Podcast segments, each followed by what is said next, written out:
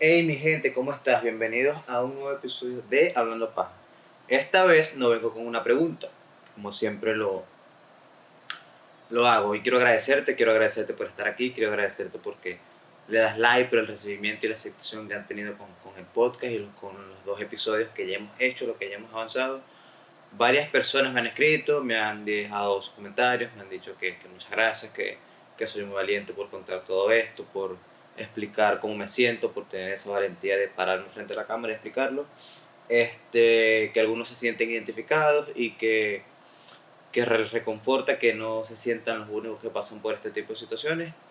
Y de alguna manera por ahí es la idea o por ahí es lo que quiero dar a entender con el podcast. Entonces, gracias por estar aquí, te invito a que te suscribas, te invito a que le des like, que lo compartas con, con tus amigos, con tu mamá, con tu papá, que lo escuches en Spotify. Y que me sigas en las redes sociales de Instagram, por favor. Quiero que hagas todo eso. Eh, quedamos pendientes en el episodio pasado, en, el- en la parte de, de- del viaje, en el cómo explicaba el por qué o cómo me pude desapegar eh, rápidamente de, las cosas o de, o de lo material que yo tenía o de, todo esto material que a veces acumulamos en nuestra vida. Eh, antes de irme o en el momento en que tomé la decisión de ya me voy, como que en mí inició un proceso de, querer sol- soltar las cosas y querer eh, no tener nada, como tenía la necesidad de no querer tener nada para cuando me fuese al viaje, cuando estuviese en Estados Unidos, cuando estuviese en Miami, no tuviera que estar pendiente de nada de las cosas que había dejado aquí en Mérida. Entonces, de, de, de alguna manera, y por toda la experiencia que he tenido mudándome y soltando cosas a lo largo de toda mi vida, me he mudado como unas 12 veces. Entonces, cada vez que, que me toca irme de una ciudad o que me toca mudarme por diferentes situaciones, eh, que no sé, mi papá lo cambiaron de trabajo, cuando en su momento vivía con él, porque me quería cambiar de escuela, por muchas cosas, eh, me tocaba soltar cosas, ¿me entiendes? Dejar cosas, dejar ropa, dejar zapatos, dejar, dejar equipaje eh, extra que tenía y irme. Entonces, eh, toda la vida he tenido que soltar, como que aprender a soltar esas cosas que no quería seguir llevando conmigo. Entonces, para mí fue como recordar y vivir esta experiencia de nuevo, soltar. Y con lo único que realmente me quedé fue que si con esta almohada que tiene como 10 años conmigo, que a donde viajo me acompaña, siempre va conmigo, es como que es como mi, mi compañera de viaje.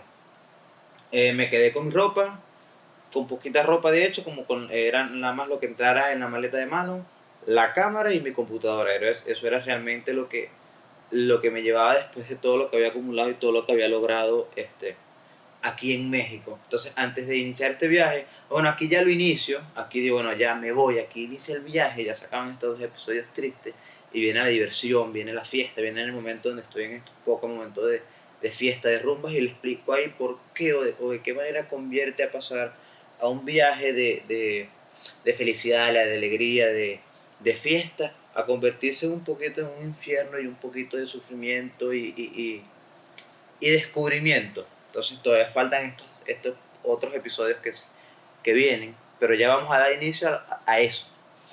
Eh, antes de irme, antes de irme a Estados Unidos, me voy a la Riviera Maya. Como era como en mi mente era, me voy a relajar antes de irme a relajar. Este, para empezar a, a desa- desapegarme un poquito de, la gente, de las cosas que hacía, de, en realidad enfocarme en mí, eh, concentrarme y buscar todas esas ideas que yo quería desarrollar. Quería de alguna manera irme a un sitio donde pudiese y no me, pudiese, no me distrajera con casi nada. Entonces, antes de eso estaba en, en, en la Riviera Maya. Y a lo que voy con esto es que eh, me quedé un día en, ¿cómo se llama? En Isla Mujeres, eh, en un hostal. Y en ese momento me tocó convivir con ocho personas dentro de un mismo cuarto, la mayoría de ellos europeos, que me encantó porque era como eh, esta gente trae una mentalidad distinta, trae como un mindset distinto, como, eh, que, no sé, es como que su realidad es distinta a lo que uno de repente como latinoamericano está acostumbrado o ha vivido, los que de repente no, no conocemos todavía tanto, o hemos salido tanto de, de nuestra ciudad. Esa gente viene con otro peo, esa gente viene con otra mentalidad.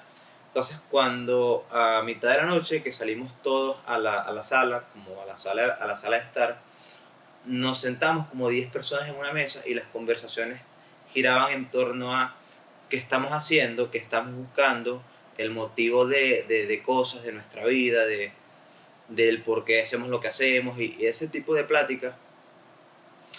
Y caímos, una de las cosas en las cuales caímos en cuenta y por cual recuerdo tanto esta, esta noche, era que muchas personas de las que estábamos ahí andábamos como en la misma búsqueda de encontrarnos, como que éramos los, los que teníamos en parte sueños distintos. La mayoría de, de todos, de todos ellos eh, abandonaron toda la vida que ya tenían, todo lo que habían construido en sus respectivos países, y mucha gente que dejó sus trabajos, y llegaron al punto en el que en, su día a día, en su vida, se sentían que ya no podían más, que ya les ladillaba la rutina, que ya les ladillaba el, la monotonía de las cosas, el trabajo, y decidieron, así como yo, este, vender todo e irse. Pero una de las cosas que me, decían ellos es que, que, que imagínate, ellos por ahí en Europa, por donde sea que tenían, con el estilo de vida que tenían, como que ladilla o que flojera eh, estar vivo, pero no estar viviendo o no sentirme vivo. Porque la idea de ellos de sentirse vivos era conocer, explorar el mundo, eh, conocer nuevas culturas, eh, aprender cosas nuevas, entablar conversaciones nuevas, y no simplemente el sueño de, de repente este sueño americano que te venden de tu casa, tu carro, esa, ese, ese confort y esa estabilidad que vemos de repente en películas, en novelas y que muchas veces queremos replicar, de efectivamente tener una casa, tener un carro, este estilo de vida que, que la gente sueña. Yo hasta un punto en mi vida eso no, lo, no es lo que estoy buscando, por eso conecté mucho con ellos, con el, con el pensamiento de ellos. Así de esa manera. Y me decían, nosotros queremos conocer el mundo y queremos vivir, queremos aprovechar que estamos vivos y que estamos en la mejor época de poder hacerlos y de viajar y de conocer y de disfrutar. disfrutar. Había un señor como de, ¿qué serán? 70 años que ya tenía 14 días hospedado en esto tal. Y yo me puse a platicar con él y a, a contarle como mi historia y lo que me había pasado y todo lo que he vivido. Y él me dice, y entre una de las conversaciones y junto a otra persona que admiro que también me dijo algo parecido, caímos en cuenta, o a lo que yo, bueno, lo que él me explicó y lo que yo entendí, y parafraseándote todo lo que me dijo, porque no me acuerdo tal cual, me decía eh, que él a su edad, imagínate, tenía como 70 años, se dio cuenta y llegó a un punto en el que por mucho tiempo él se acostaba sabiendo que lo que estaba haciendo era lo que no le gustaba, que él diariamente hacía cosas o hacía actividades que no le gustaban. Pero por cuestiones de sociedad, de responsabilidades de las cuales no podemos evadir, o de las cuales él no podía evadir y se tenía que hacer responsable, así, no, así él no estuviese haciendo lo que le gustara, tenía que cumplirla.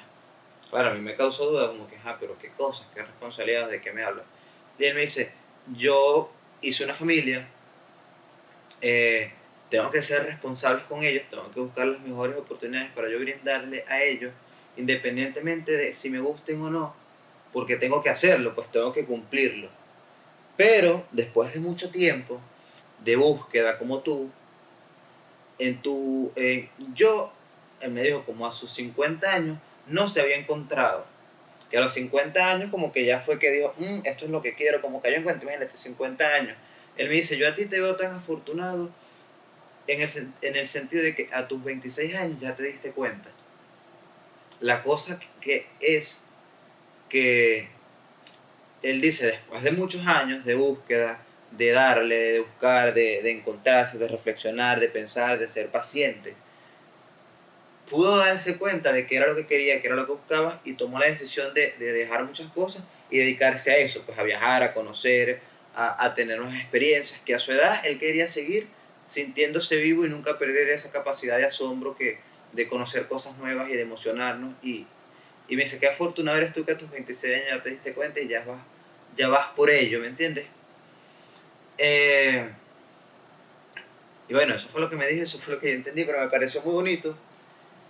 Que es verdad, ¿me entiendes? Muchas veces vivimos tras un sueño, tras ciertas cosas que, que no nos hace sentir vivos, que no nos hace emocionarnos, que no nos hace eh, disfrutarlo y lo seguimos haciendo todos los días sin darnos cuenta que no, de alguna manera no estamos viviendo o disfrutando de ciertas cosas. Qué brutal lo que me dijo este tipo, que todavía a su, a edad no se encontraba y pudo lograrlo y lo está logrando y espero que le esté yendo súper bien. Y con esto inició mi viaje, ¿me entiendes? Esto fue prácticamente dos, tres noches antes de irme a Estados Unidos.